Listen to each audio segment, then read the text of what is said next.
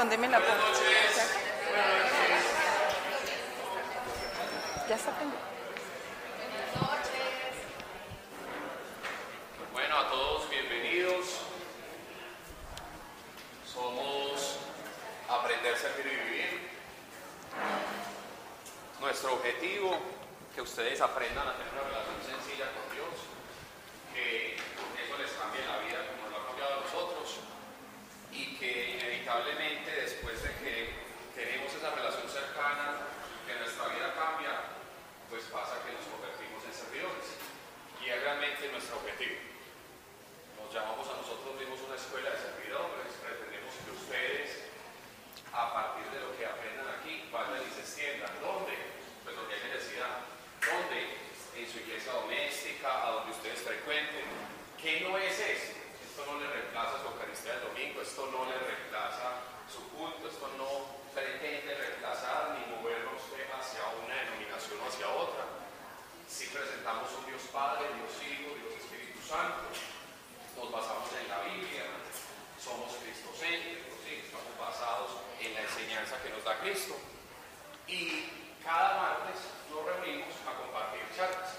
Charlas que pueden ser temáticas, charlas que tienen una combinación de aprendizaje de la palabra, del testimonio y de la revelación que a personas como María Camila le han sucedido. Procuramos que quien esté acá no siempre sea el mismo. Llevamos ya siete años con esta hermosa iniciativa. Nunca creímos que iba a tener el impacto que hemos visto que ha tenido las personas. Si veo siempre gente nueva, es porque me doy cuenta que siempre hay personas que dicen, experimenté algo bueno y quiero que a otro le pase. Y por eso es que cada martes yo veo gente nueva y esa es su primera manera de servir. Les pido, bueno, primero los avisos parroquiales o después. No va a ser de una vez. El próximo 20 de octubre, sábado y domingo 21, vamos a tener un retiro espiritual en Río Negro que se llama ¿Hacia dónde apunta tu fe? Si su vida cristiana parece ser una cacería que no le ha entregado a usted las presas o no ha logrado obtener el objetivo, pues le- me parece que le conviene. Si usted siente que en esa búsqueda o en esa cacería de lo que usted pretende de Dios, muchas flechas no han dado donde necesita o no ha encontrado lo que usted quiere, me parece que es conveniente que vaya. Los invitamos a todos. Eh, el aporte de, de ese seminario, de ese retiro, con la alimentación incluida en la amanecida de 170 mil pesos. Mariana, Mariana, Mariana está con las inscripciones. Sí. Eh, yo sé que está poquito el tiempo, son poco menos de 20 días, pero todos son bienvenidos. Listo. Vamos a arrancar con una oración. Les pido que pongan esa disposición para orar y también que descansen un ratito de ellos mientras María Camila nos comparte. Padre, te doy infinitas gracias porque nos permites reunirnos libremente a hablar de ti y a confesar la fe que tenemos en Cristo. Te pido, Espíritu Santo, que te avives en cada corazón y que quien no se sienta solo se sepa templo del Espíritu Santo y que de aquí no se vaya solo ni sintiéndose solo.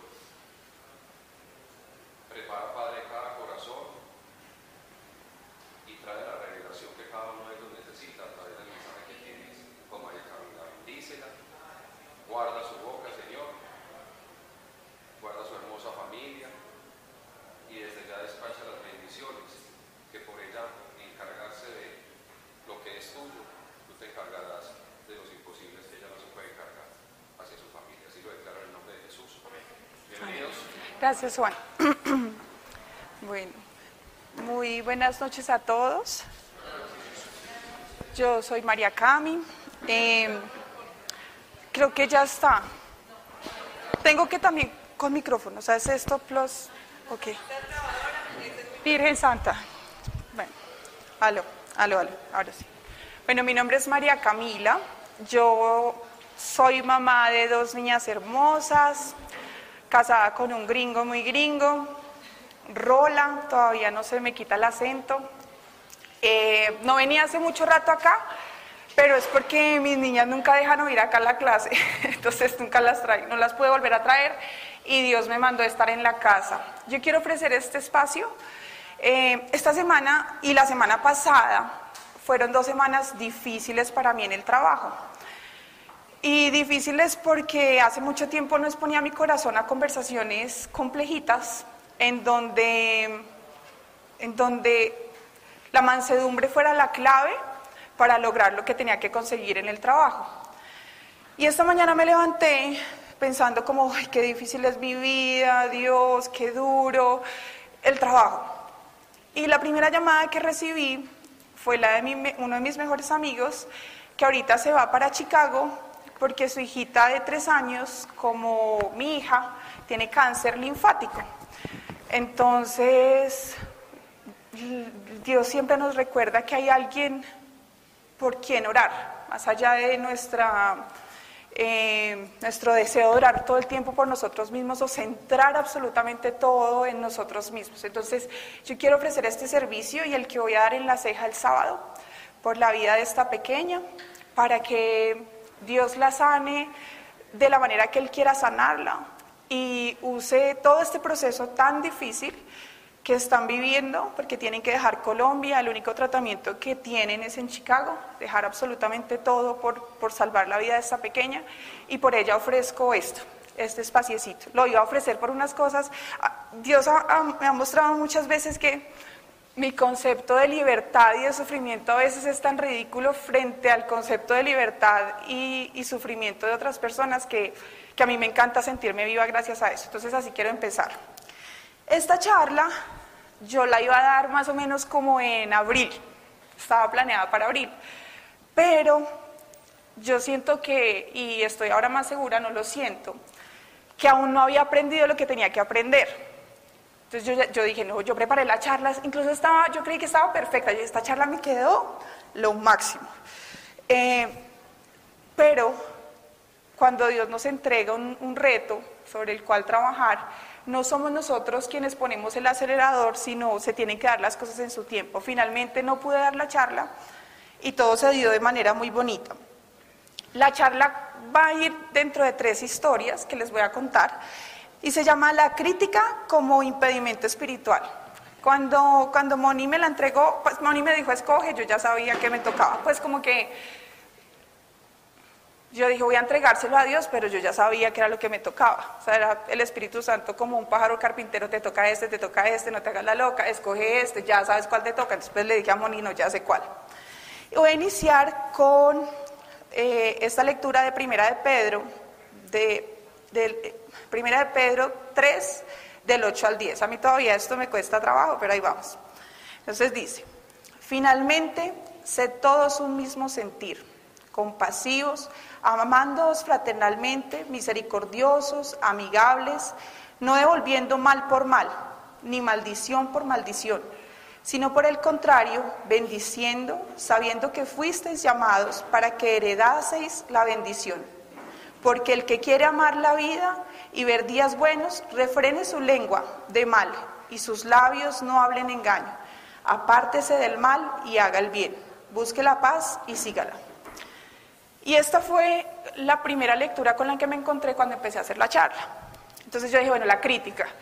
Y yo dije, miércoles, la crítica tiene todo que ver con mi familia. Yo dije, no, ahí está una partecita, la crítica. En mi familia, imagínense, somos una familia, yo crecí con ocho tías mujeres y un tío hombre. Pues imagínense la crítica a flor de piel. Entonces yo dije, sí, crítica ahí. Y era muy común el cafecito para hablar del prójimo. Yo dije, ay, pucha, listo, por ahí voy a empezar a escribir. Porque para nosotros incluso era un espacio que solíamos disfrutar como familia. En el transcurso de toda la historia que les voy a contar van a darse cuenta cómo Dios empieza a cambiar los hábitos de familia para hacer unos hábitos mucho más sanos. Pero yo incluso tenía hábitos de, adolescentes, porque yo crecí con seis tías adolescentes o que estaban llegando, pasando la adolescencia a más o menos los 30 años. Entonces era, era muy común hablar desde la crítica. Em, mi mamá siempre decía algo que yo, yo creo que lo decía desde también desde su desconocimiento, pero sé que ahí también estaba Dios. Mi mamá decía, el, el músculo más peligroso del cuerpo es la lengua y hay que tener mucho cuidado con lo que se dice.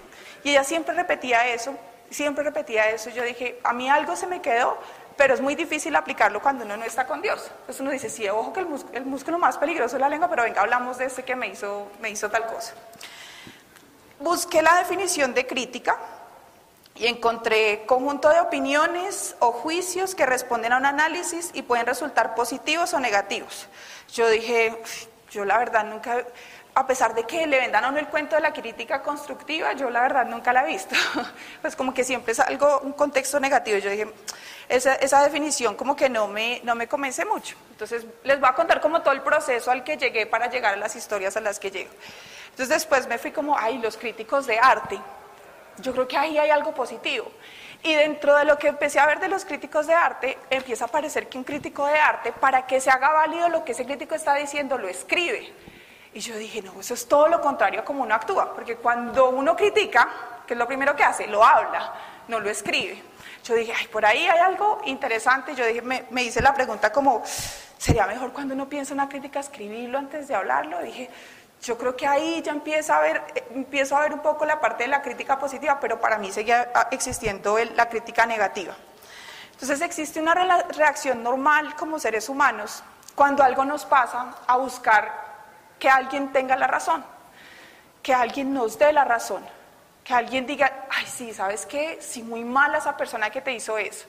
Y empecé yo a, a pensar como los momentos en donde yo había criticado, porque aparecieron 10.000, obviamente cuando, cuando te entregan un tema no es, es algo que tienes que trabajar y a Dios no te le puedes esconder y no puedes decir, no, yo nunca he hablado mal de nadie o de verdad que esta vez lo hice con buena intención o estaba muy dolida y por eso yo tenía que hablarlo o el culpable era el otro. Yo dije, empecé a contar, creo que pues dije, no, eso es un montón de veces las que he hablado mal de la gente o las que he criticado, porque encontré que la crítica es distinta a la, a la murmuración, que es otro tema que voy a tocar aquí en la charla. Entonces, queremos siempre tener la razón y siempre se va volviendo como una bola de nieve. Entonces, una, la mala semilla se va creciendo y creciendo y creciendo, e incluso somos responsables de que muchas relaciones se rompan. Este es como todo el análisis previo para llegar a esas tres historias que Dios me hizo vivir de manera muy bonita. Entonces, ¿a quiénes criticamos? A los papás, ese fue el primer latigazo. Yo, me perdonan, casi digo la expresión marica, pero todavía soy muy rola. Entonces es como que estoy como contenida a decirla y perdón los que están oyendo. Bogotá eso no es una mala palabra. Mm, Dios me la está quitando, pero ahí voy. Entonces, eh, criticamos a los papás. Yo siempre había criticado a mi papá y a mi mamá por la relación que ellos siempre han tenido. Entonces, porque mi mamá hizo esto, mi papá hizo esto, y no son el ejemplo de papá y mamá que yo hubiera querido tener. Entonces, siempre critiqué a mi mamá porque nunca estuvo al lado mío, porque trabajó mucho tiempo y critiqué a mi papá porque tomó la decisión de no estar con nosotros. Eh, ese fue el primer, yo dije, no, sí, o sea, criticamos a papá y a mamá. Criticamos a la familia, sin querer muchas veces criticamos a nuestro esposo, y ahí voy a contar una historia muy bonita alrededor de la crítica al esposo. Criticamos a nuestros hijos porque no son los hijos que esperábamos o criticamos a nuestra esposa para los, para los señores, porque no es la esposa que nos dijeron que íbamos a tener o la que nos iba a atender como nosotros queríamos que nos atendiera. Criticamos al jefe y criticamos a los compañeros de trabajo, porque el jefe no es lo que nosotros quisiéramos que, que, que fuera, porque los compañeros de trabajo son el colmo y no se ajustan. Entonces empecé a ver que la crítica es muy subjetiva, es muy subjetiva alrededor de lo, desde donde uno lo quiera ver. Y dije, miércoles en todas he caído. Y cuando seguí viendo, dije, criticamos a quienes piensan diferente a nosotros. Digamos que siempre yo también me, yo soy creativa, más bien no soy de reglas, entonces yo siempre decía, qué pereza la gente tan cuadriculada. Eso también es una crítica. Eh, y yo decía, bueno, hay una en la que nunca he caído, y es criticar a gente de mi misma iglesia, que comparta la misma fe con, con con nosotros. Ahí uno no debe decir nunca, nunca, porque Dios empieza a trabajar ciertas cositas. Entonces ya les voy a contar por qué. La crítica nos aleja de Dios y nos acerca al mundo. Entonces hay una historia muy bonita en números 12 del 1 al 16 y es eh, cuando los dos hermanos de Moisés hablan mal de él. Moisés tenía dos hermanos, Aarón y Miriam, y si me equivoco alguien me corrige, que susto, yo estoy aquí guiada por el Espíritu Santo, pero ahí voy. Eh, y ellos hablaron mal de, de, Moisés y Dios se dio cuenta porque Dios conoce los corazones. Ahí ellos no podían decir como, no, no, no, estábamos haciendo una crítica constructiva o de verdad una retroalimentación positiva. ¿sí? Ellos hablaron mal de Moisés.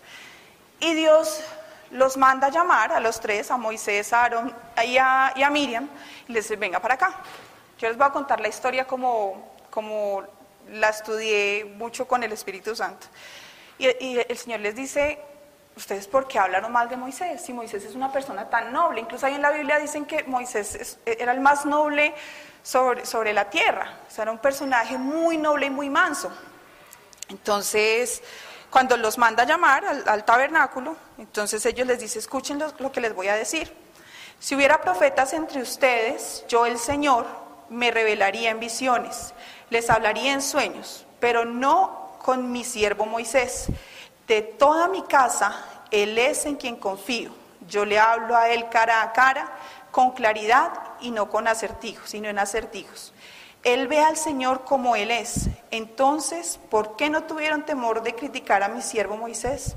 O sea, ahí Aarón le pide perdón a Moisés, pero a Miriam le da lepra. Y ella debe pasar siete días por fuera del campamento hasta que se cura y ellos no se pueden mover de ahí hasta que ella no, no regrese. Yo dije, Qué gran, qué gran lección, porque ahí aparece más que la crítica, aparece la murmuración. Y la murmuración, si ya no es algo positivo, como venden un poquito la crítica, sino la murmuración si es difamar, llevar cuentos, hablar entre dientes, manifestando queja o disgusto por alguna cosa o conversar en, en perjuicio de un, de un ausente. Yo estaba súper obsesionada más o menos en, en, marzo por este tema. Yo dije, este tema está muy chévere. Pues por lo que les digo, investigué mucho, leí mucho. Y yo dije, no, ya Dios me mostró que es por el lado de la familia. Yo amo ver un, un show en, en, YouTube de un personaje que se llama Sid Roth, no sé si alguien lo ha visto acá, de cosas sobrenaturales de Dios. Y él estaba entrevistando a un hombre que había sanado todas las generaciones en su familia. Era una herencia generacional tenían de que cada, como cada dos generaciones o cada generación, alguien iba a parar a la cárcel y estaba muy juzgado inocentemente y era una herencia generacional muy fuerte. Yo dije, no. Y este personaje hizo una oración y decía que él renunciaba a la genética del mundo y aceptaba la genética de Jesús. Y yo dije, no, esto debe ser la fórmula, yo soy muy de fórmulas, yo dije, por aquí es. Yo dije, yo Señor, me acuerdo que me arrodillé en la habitación, dije, yo Señor, renuncio a la genética del mundo y acepto la genética de Jesús y tú vas a sanar a mi familia de la crítica. No se levantará ninguna palabra en contra de alguien, no se moverá la lengua de nadie en contra de nadie. Yo no, estaba, yo no era consciente de lo que estaba diciendo, pero yo, Dios, ayúdanos, bueno, súper obsesionada.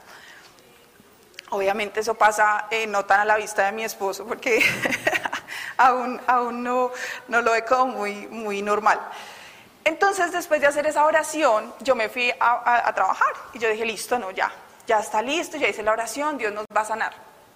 Y empecé yo a sentirme ahogada, como al transcurso de dos días. Y yo, ay, ¿qué es esto raro? Me va, me va a dar amigdalitis. Yo sentía, sentía ahogada, como si tuviera algo ahí. Obviamente, empieza el mal a meterte miedos, como no, tienes cáncer, ya no puedes respirar. No sé si a ustedes les pasa, pero a mí me pasa mucho, como que me duele algo, yo, cáncer de cabeza, o sea, ya, ya de verdad que uno es muy empeliculado con eso. Y me empezó a doler el cuello y yo dije como, no, me salió una bola, tumor de... No. Yo dije, ay, no, no, que... yo dije, reprendo todo tumor, reprendo toda cosa horrible, reprendo todo mal pensamiento. Y, y seguí yendo a trabajar pero entonces yo me estaba yendo y devolviendo caminando a, a, trabajar. Ay, gracias, Anita. Gracias.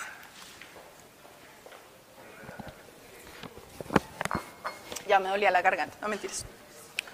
Entonces yo dije, no debe ser el esfuerzo, porque yo casi no camino, no, yo tengo que ir al médico. Bueno, pero cada vez era más fuerte y yo sentía como si me estuvieran ahorcando. Esto es súper sobrenatural y voy a empezar con esta historia porque pues Dios me lo pidió. Eso ya Dios verá cómo obra con estas tres historias. Y yo sentía que me estaban ahorcando yo le, y, y, le dije a mi mamá, como me siento tan mal. Entonces, bueno, Me fui ya súper como ya... Entonces ya incluso me costaba orar y hablar. Yo no me acordaba, ya habían pasado dos semanas, yo no me acordaba que yo había hecho esa oración. Cero, cero, cero. Yo hice esa oración en una locura de oración y se me había olvidado totalmente que la había hecho. Mi mamá me comentó durante toda la semana que las tías, la reunión de las tías no se había podido dar por tal cosa. Y yo, pues ahí Dios empieza a orar desde, desde muchos lados. Y ya llegué a un punto que era un jueves y yo dije, ya, "Mamá, me siento muy mal, estoy ahogada. Entonces me dijo, ¿quieres que llame una ambulancia? Y yo, no. Le dije, yo sé que tú me crees, el tema es espiritual. Entonces, para eso es el grupo pequeñito de oración, porque estas cosas tan sobrenaturales, si se las cuentas a cualquiera, no te va a creer. Te va a decir, vamos al médico, vamos ya. Entonces, eh, nosotros tenemos un grupo de oración muy bonito, eh, del cual hace parte, Lauri, Juli, ahorita está Anita, y oramos mucho unas por las otras, y está Nati. Entonces, llamé a Nati, y yo, Nati, por favor, ora por mí. Yo no le dije por qué, y Nati me dijo, Mareca, me estoy sintiendo como si me estuvieran ahorcando. Yo, ay, sí, sí, es eso, me están ahorcando. Entonces empezamos a orar y reprendimos eso y fue como una liberación tan bonita porque era como si nunca más en mi familia eh, fuera a existir eso, si mis hijas estuviéramos haciendo libres a mis hijas de todo, de todo ese, ese mal que habíamos causado como familia durante tantos años de murmurar y criticar a las personas, porque murmurar y criticar son dos cosas diferentes. Y, y ahí hubo un, un, espacio como, yo dije, pucha, la oración. Yo no, no, me acordaba de nada de eso. Le dije, listo, Dios, lo voy a anotar. Pero yo ya con esta historia me voy a, a dictar la charla. Ya tengo la historia de la charla. Y Dios, sí, claro. Entonces, eh, Dios me siguió mostrando cosas. Eh, yo había soñado que Dios me iba a mandar a una iglesia que se llama Saddleback, de Rick Warren, en Los Ángeles. Y yo dije, ay, no, qué película. Yo dije, sí, claro. Yo soy muy incrédula, era muy incrédula, ya no tanto porque he visto mucho la gracia de Dios. Y yo sí, pues, ¿cómo me vas a mandar a una iglesia? Yo con dos niñas, yo como, no hay, no hay viaje planeado a Los Ángeles. Cada viaje a los Estados Unidos con mi familia son 12 millones de pesos. Es imposible. Yo dije, no, ahorita no tengo el presupuesto. Yo me levanté hasta riéndome, yo dije, ay. Y también soñé que estábamos en una ruedita con Nati y y alguien dijo, ¿quiénes creen en Dios? Se paró un hombre al frente. Y nosotros dijimos, nosotras. Tan pronto dijimos nosotras, empezaron a dispararnos desde muchos lugares. Y Nati y yo simplemente nos tomamos de la mano y no nos pasaba nada. Y la gente que estaba en el centro decía, pues si las estamos disparando porque no se mueren.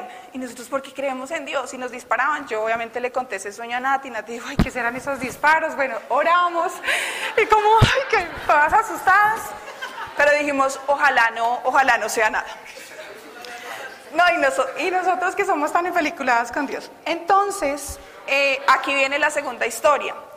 Cuando yo dije, listo, yo ya estoy lista para la charla, y pum, no se da la charla, yo dije, bueno, debe ser que estoy criticando a alguien más. Cuando Dios me muestra, sí, estás criticando a una de las personas por las cuales deberías sentir más amor. Y yo, mis niñas, y dijo, no, tu esposo. Y yo, y empiezo a darme cuenta que hay una crítica muy constante mía, porque como ustedes saben, mi esposo era budista, miren, y, eran unas cosas súper tontas porque yo le escondía a los buditas, bueno, de todo eso pasaba, de todo, que mi esposo tenía como buditas chiquitos, y yo me haces el favor, acá no puede haber ningún Buda, y después van a ver lo chistoso al viaje que me manda Dios. El, yo le escondía a los budas, les decía, si yo no tengo aquí fotos de Jesús, entonces tú no tienes a Buda. Bueno, era muy chistoso. Entonces criticaba su religión, criticaba su manera de actuar. Yo criticaba a Robbie por absolutamente todo. Yo le decía, es que mira, tú, tú no, eso no se hace así, o sea, un emprendimiento, uno tiene que pensar ciertas cosas, uno tiene que ya tener todo planeado y estructurado. Y Dios me dijo, ahí hay crítica. Y yo, miércoles. No, yo dije, bueno, ¿en qué más? Me dice, me dice Dios, critica su manera como Él es padre. Yo siempre cuando Él va a coger a Stana, yo no, cógela así, incluso desde que nacen los que hasta ahora están teniendo hijitos, como no lo cojas así, no lo apretes así, pero lo estás alzando mal, pero es que los gases no se sacan así. Y criticaba mucho sin querer la manera como mi esposo, claro, ustedes ven, uno en Colombia arrulla así, bueno, ya hasta se me ha olvidado, pero en Estados Unidos arrulla así. Y es normal. Y entonces era como, ya, ya, cantándole las canciones en inglés. Y yo era como, suave, suave. Eso también era crítica. Yo no lo estaba dejando ser papá. Criticaba su manera de ser esposo. Y como que él decía, es que yo te puedo demostrar amor así. Yo, pero es que a mí no me gusta que me amen así. ¿Cómo me vas a amar poniéndome cosas en Facebook? Y yo, sí, pero, y yo, pero es que a mí me gusta que me amen así. Eso es muy público. Yo ni siquiera uso Facebook. Y me decía, pero es que yo te amo así. Entonces criticaba la manera como él me amaba. Criticaba absolutamente todo. Criticaba la manera como él servía a los demás. Criticaba, yo decía, no, pues como antes esto no se ha acabado antes. Porque yo inconscientemente, desde el amor que, que, creía en ese momento estaba manifestándole a él, estaba criticando a mi esposo. Y en realidad sufría mi relación con él. Porque yo le decía, no, pero ¿por qué tomas? Si, tú, si yo ya dejé de tomar, ¿por qué estás tomando? Y era súper insistente, ¿por qué tomas si, si, el, si el alcohol no es bueno? Hay que cortar con todo eso en la familia. ¿Por qué te relacionas así con Dios? Sí, porque no respetas a Dios como yo lo amo y como yo lo quiero y como yo, a mí me encanta alabarlo, ¿por qué no lo amas así? Entonces Dios me dijo, no, no seas pendeja, así no es. Pues como era de verdad que cuando vi todas mis acciones y las anoté todas en un cuaderno, yo dije, qué ridículo es. Pero no solamente así lo entendí. Cuando una vez Rob, yo terminé de orar, y entonces Rob dijo, María Cami, y yo le dije, pues como me necesitas, me dice, tenemos que hablar de algo. yo, le dije, hablemos, si es algo serio, hablemoslo en español, porque no quiero hacer interpretaciones que no son. Me dice, yo quiero, porque hemos tenido un, espacio muy bonito la noche anterior de, hablar y de volver a conectarnos. Cuando uno tiene hijos, pucha, es muy duro otra vez volverse a conectar con la pareja porque los niños se vuelven el centro de atención y Dios te dice, no señora, no olvide a su esposo, pero eso es un procesito muy lindo. Y, y Rob me dijo, mira, yo quiero que hagamos algo. Yo no sé por qué me criticas tanto, como soy papá. Yo, incluso antes de ir allá, yo le dije, Dios, yo sé que tú me vas a hablar a través de Rob y me vas a regañar. Yo ya iba así. Y me dijo, ¿por qué me criticas tanto como soy papá si tú no tuviste un papá? cerca. Y yo, ¿por qué me criticas tanto como soy esposo si tu mamá fue madre soltera? Yo dije, ahí explotó una bomba atómica dentro de mí porque dije, qué embarrada. Claro. Y, y fue muy duro porque lo que, lo que te hace sufrir dice mucho de ti.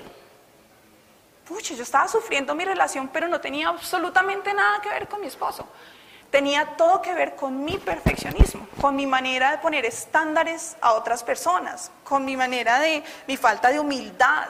Y esos estándares tontos que yo no sé quién me los dijo de cómo se comportaba un esposo, porque cuando él me dice, yo sí, pendejada, pues como, yo qué voy a saber cómo es un esposo, yo qué voy a saber cómo es un papá, ¿por qué voy a criticar a mi esposo porque lanza a la hija a mil metros?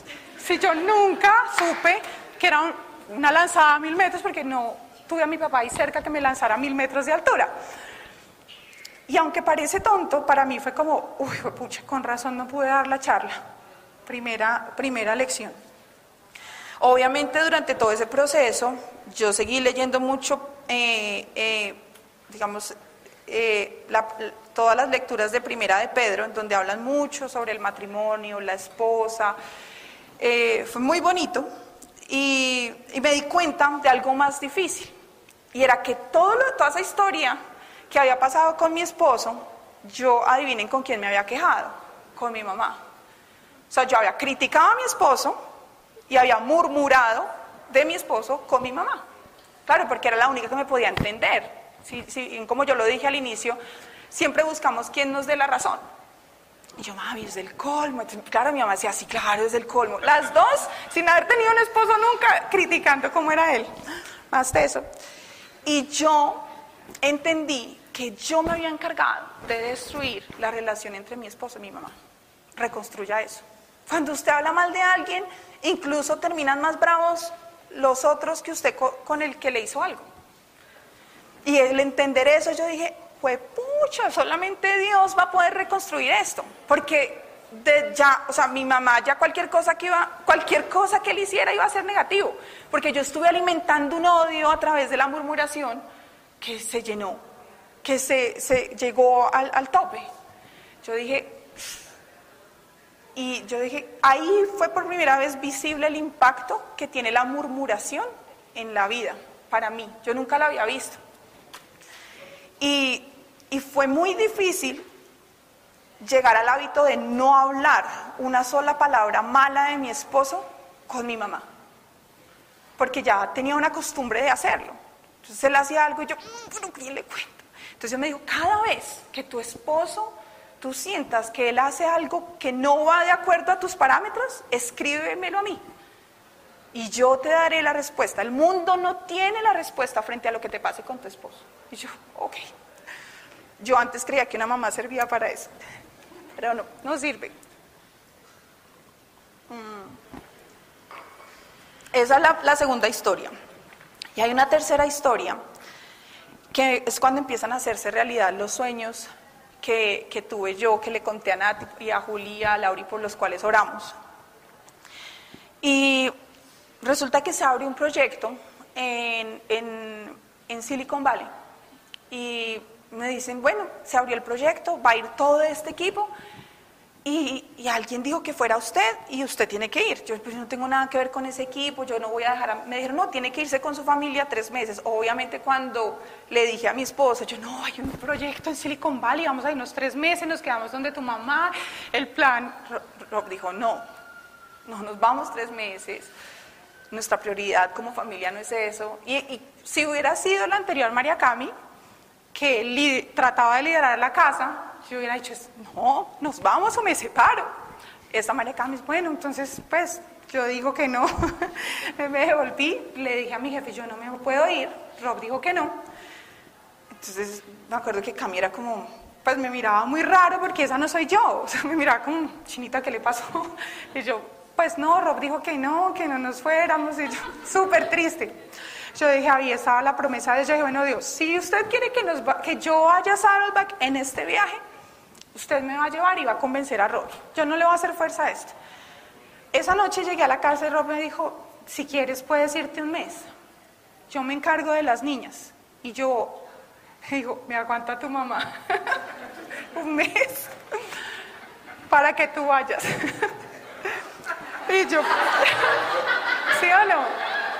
Ahí está el amor. Por eso dije, Dios, tú logra eso. Eso no se puede dar de otra manera. Eh, yo incluso validé mucho esa decisión con Dios. Porque para mí desde, desde, el, desde el momento que yo estoy con Dios, para mí el trabajo para, pasó a ser vanidad. Incluso Dios me está trabajando ahorita eso. Acá tengo un dibujo muy bonito sobre la vanidad. Cuando termine se los muestro. Es un, es un pony. Y eh, yo dije, no, pues si esto no va a afectar mi familia, Dios, yo voy. Si esto no va a afectar mi relación con mis hijas, yo voy. Si a mis hijas no les va a pasar nada, yo nunca me he alejado de las pequeñas tanto tiempo. Y yo dije, bueno, listo, voy a ir. Y acepté ir. En ese momento estábamos viviendo un proceso de selección dentro del banco. Eh, y Nati me dijo, yo me quiero presentar, yo quiero estar en ese proceso de selección. Yo incluso le pedí permiso a Nati para contar esta historia. Me dijo que sí. Eh, y yo le dije, listo, preséntate. Y es muy importante que tú estés en ese proceso de selección porque tienes todas las cualidades para que te presentes. Mm, no teníamos ni idea que ese era el primer balazo. No, mire, ignorantes, uno nos pasó la de Pedro, le cortamos la oreja al guardia que vino a buscar a Jesús. Por, por, no estar más pegadas en oración, porque a veces nos confiamos, a veces decimos, sí, yo estoy alabando a Dios, estoy orando todos los días, pero algo que me ha enseñado Dios en estos últimos meses ha sido, escúchame más, escúchame más, no hables tanto, escúchame más, porque hay cosas que, que, lo que dices en palabras no es lo que yo necesito que tú escuches. Y obviamente caímos, ese fue el primer balazo. Eh, a Nati le hicieron otra propuesta y, y, yo le dije, dime, dime cuál de las dos. Y Nati me dijo, ahí está muy bonito porque es que somos muy amigas. Yo sé que Nati no me quería romper el corazón y decirme que, que, que ya pues tenía una opción más interesante. Y, y, Nati me dijo, no, no, no, yo estoy firme. Y orábamos incluso por eso, pero orábamos como nosotros queríamos orar. Eso también es, pues, es lección de todo esto. Eh, Finalmente se llega el día en que yo ya me tengo que ir y Nati me dice finalmente, yo hablé con Dios y Dios me dijo que yo tenía que estar en el otro lado. Yo ya no tenía a quién buscar en la vaca, a quién incluir en, el proceso de selección, ya estaba todo tarde. Eh, tuve unas semanas súper complicadas y ahí me molesté con Nati. Yo dije, pucha, ¿por qué no me dijiste antes? Y ahí está el primer balazo y ahí está, ¿se acuerdan que eh, yo les leí como que uno también puede llegar a caer en tentación de murmurar o criticar a alguien de la misma iglesia? Entonces venía todo el mundo, es el colmo, ¿no? Y yo, ay Dios mío. No decía nada, me quedaba callada, ay Dios. Me quedaba callada y no decía nada. Es el colmo, ¿no? Y yo, ay Dios. Yo no, no, no, no, no, pues las razones habrá tenido. Yo dije, y en oración Dios me dijo, rodéate de quienes han crecido contigo en la fe. Y en ese momento Juli fue mi, mi compañera, mi amiga, porque Dios sabía que yo con Juli no podía hablar mal de Nati. Era la única persona. Cuando nos pase algo así tan fuerte, en donde los sentimientos incluso sean más fuertes que una amistad que tengamos o nuestro ego, porque ahí era totalmente mi ego el que estaba hablando y el que estaba bravo, por la vanidad que les digo que ha venido trabajando Dios en el trabajo. Mm. Con Juli éramos, se los juro, cualquier momento eh, libre, Juli ven para acá, porque no quería ni siquiera que mi cabeza pensara algo más mal de Nati. Y era muy fácil. Y Dios sabe todo lo que nos va a pasar. Dios supo que la mejor manera de alejarme del, pero es que es el colmo, ¿no? era mandándome para otro lado. Por eso era el viaje a Silicon Valley, por eso, o sea, Dios me alejó para no caer en ese pecado, de hablar, de hablar mal de, de mi gran amiga, de quien me acercó a mí a Dios. Pero es que cualquier situación nos puede pasar en la que podemos caer en tentación. Nos basta ser hombres para caer en tentación o ser seres humanos. Eh, yo acepto ir a Silicon Valley, me retiré de muchos chats porque me atormentaban mucho la cabeza, porque es que el diablo es tremendo. O sea, recibía mensajes como es el calmo, ¿no? Y yo, ¡ay, Dios mío! Eliminé personas, yo decía, Dios, qué duro. No le conté nada a mi esposo, que, a quien todo le cuento desde, desde que estoy con Dios, le confío muchas cosas. No le conté nada a mi mamá, porque iba a hablar y Dios me decía, no, ni a tu mamá y yo. Entonces, de verdad la importancia ahí del grupo pequeño, pero ahí también me alejé mucho de Lauri, de Juli, de Nati, porque para mí era muy difícil volverme a encontrar con Nati. Ahorita digo como fue una pendejada, pero el diablo te enreda la cabeza y hace que veas unas cosas que son ridículas como cosas reales y gravísimas. Y es la, vanidad de, mi ego en el trabajo. Eh, obviamente me voy para Silicon Valley, acá pasa algo muy chistoso, porque en donde tenía que trabajar todos los días había en la entrada un Buda más grande que, que este salón. Será como ya primera lección. Desde que llegué, un Buda me acompañó todos los días al lado de la oficina donde yo estaba. Llegaba y yo, muy madre Buda. Y ahí era una lección muy dura de, mira todo lo que criticaste a tu esposa por unos buditas así, y ahora toma tu Buda gigante, o sea, te lo juro, era el, más, el Buda más grande que yo haya visto. Yo dije, bueno, ok, primera lección, ok, ya, y lo escribí en el, en el diariecito, incluso me reía, yo decía, Dios es tremendo.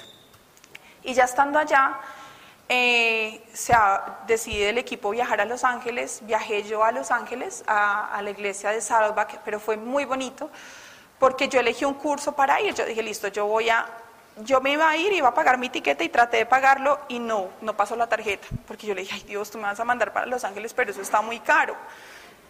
Y mi suegra me dijo, ¿cómo estás? Y yo, bien, no, me voy para Los Ángeles. Me dijo, ¿cuánto te vale el tiquete? Y yo, no, está como a 50 dólares. Y me dijo, yo te lo invito. Yo, ay, Dios está ahí obrando. Incluso antes de irme para el viaje se me perdió la tarjeta con la que iba a ir, la tarjeta de crédito. Y yo, ay, pucha, se me perdió la tarjeta de crédito, Dios, ayúdame, porque era una tarjeta de crédito mm, que es como prepago y se carga y se me perdió. Y yo ahí tenía toda la plata, bueno, tuve que hablar con Mastercard, pero no me solucionaban todo hasta la siguiente semana. Y yo, bueno, Dios, voy en tus manos. Y agendé un curso para ir, y fui al curso, yo todavía no me, no me hablaba con Nati, oraba mucho por ella y oraba mucho por nuestra relación, y llegué a Los Ángeles y yo me había inscrito en un curso y cuando llegué me dijeron, no, es que, es que tú estás inscrita para este curso, pero tienes que ir a ese. Y yo, no, pero si yo estoy inscrita para este curso, uno, uno a veces se va en contra de lo que Dios quiere. Porque decía el curso número 2 y me decían, pero no, vete para el 4. Y yo, pero si estoy inscrita en el 2, vete para el 4. Yo, bueno, está bien. Ese día yo llegué, iba con mucha hambre. Y tan pronto llegué, hoy hicimos un almuerzo especial para las personas que venían de visita. Yo, pucha, qué hambre. Comí porque ahí no me habían solucionado la tarjeta. Y yo decía, Dios está en todo lado. Incluso en el hotel, como no tenía tarjeta de crédito, me tocaba pagar más plata. Y yo le dije, mire, se me perdió mi tarjeta de crédito, yo en este momento no tengo más dólares para dejarle. Dijo, ya vengo, voy a hablar. Me dijo, ¿qué le pasó? Yo le dije, se me perdió la tarjeta. Entonces fue habló con el administrador y, y me dijo, tranquila, vamos a hacer una cosa, usted no tiene que pagar nada y le vamos a dar, mire, tome café para que tome, tome agua, tome... Dios es... Para mí eso son, parecen bobadas, pero para mí eso es Dios. En esas cosas está Dios, porque yo siempre he sido como, no, yo tengo que ir con la plata que tengo que ir, que me, que me sobre plata, porque yo no quiero estar pidiéndole a nadie. O Y ahí era Dios, sé humilde, y no podía decir mentiras. Entonces yo, bueno, no, sí, se me perdió la tarjeta, bueno, todo, todo con la verdad. Después de insistir ir al grupo 2, me mandaron al grupo 4, y ahí yo había hecho una oración con Pablo antes de irme. Y cuando hicimos la oración, yo le dije, Pablo, yo veo muchos tulipanes cuando estoy haciendo la oración. Yo soy cero de flores, cero de rosas, pero yo dije, esos son tulipanes. Desde que pisé los Estados Unidos, los tulipanes me acompañaron todo el viaje. Tulipanes rojos, amarillos, de todos los colores. Yo como, ay, es Dios. Y todos me iban mirando esos tulipanes y todos como, porque viajé con solo hombres. Y yo mirando los tulipanes, y es que acá está Dios y todos como, María Camila se enloqueció eran solo desarrolladores y yo. Entonces, vean, pues, poderles predicar a ellos en, en, el grupo un montón de chicos que decían ser ateos y, terminar orando. Pero entonces fue muy bonito porque llegué a la clase número 4, Dios me entrega eh, un curso muy bonito de recibir el ministerio recibí mi ministerio al cual le tenía mucho miedo y aún estoy trabajando con Dios el hecho de orar por personas con enfermedades mentales, incluso allá en los Estados Unidos pude orar por muchas personas con enfermedades mentales y con problemas de depresión. Recibí mi ministerio de una manera muy bonita y yo dije, listo, llegó la hora de ver a Rick Warren y me fui al oracional con Rick Warren. Y todo el curso era reconciliarse con el grupo pequeño. de eso era todo, de la reconciliación y la importancia del grupo pequeño de oración. Yo decía, me mandaste aquí porque sabías que iba a pasar eso, a que reconciliar así, está bien, ya, ok. Enseguida le mandé. Y cuando, cuando yo estaba allá, la primera canción que tocaron fue una canción con la que soñé, fue demasiado mágico. Pero ahí estaba la segunda lección y era la humildad, la humildad para pedir perdón así hubiera sentido que el otro había sido el culpable. Eh, habíamos pasado la prueba de la no murmuración, porque esa fue una prueba chuleada de no hablé mal de Nati. Y ya regresé, obviamente un proceso muy bonito de perdón, de, de pasar la hoja y seguir fortaleciéndonos como equipo. Pero, pero esas tres lecciones que me dio Dios sobre la murmuración fueron muy bonitas y sobre la crítica, porque, porque tenía yo el sentimiento de, de que porque ya estaba con Dios, ya todo estaba muy ajustado. Y solo hasta este momento, cuando ya todo eso pasó, o sea, yo ya regresé de los Estados Unidos en, en mayo, junio, es cuando ya puedo escribir la, la que tenía que dar hoy. No era sin todo eso que me pasó. Yo juraba que la prédica la iba a dar, Moni me habló en enero, yo juraba que la iba a dar en marzo, y todo eso pasó para que esta prédica se fortaleciera de esa manera. Eh, de ahí aprendí algo muy bonito, creo que se dice en Timoteo, y dice, huye de las cosas que pueden provocar en ti malos pensamientos, y apégate en lo que provoque en ti el deseo de hacer el bien. Y eso es lo más como la lección aprendida de todo este proceso para mí. Después de, esas historias tan bonitas de, no, de no murmurar, de no criticar, es finalmente la importancia de las personas que tienen la misma fe en Dios como nosotros, para que nos, nos ayuden a no caer en tentación. Porque así estemos cerca de Él y creamos que ya somos muy puros, estamos propensos a caer en, en- en tentación en cualquier momento. Y, y esas son las tres historias. Eso es lo que les venía a contar hoy. Em, Dios está sanando mi familia, las murmuraciones cada vez son menos, cada vez cuando vamos a hablar mal de alguien se nos olvida lo que íbamos a decir, entonces cada vez es más bonito. Mm, ayer incluso viví un proceso muy teso de permanecer en silencio, de cómo Dios te calla la boca, porque no puedes decir absolutamente nada, cualquier cosa que diga va, a explotar una bomba atómica porque vas a herir, vas a murmurar, vas a criticar. Y ayer yo decía, ay Dios, que me todo el mundo, María Camila hizo silencio. Yo, si supieran que es que no puede decir nada. Permitamos que Dios nos calle la boca cuando tenga que callárnosla. Mm, no critiquemos a los que más amamos, así nuestros hijos no sean lo que nosotros esperamos o nuestros esposos no sean los esposos y padres que nos vendieron que iban a ser. Y eso es mi historia. Muchas gracias.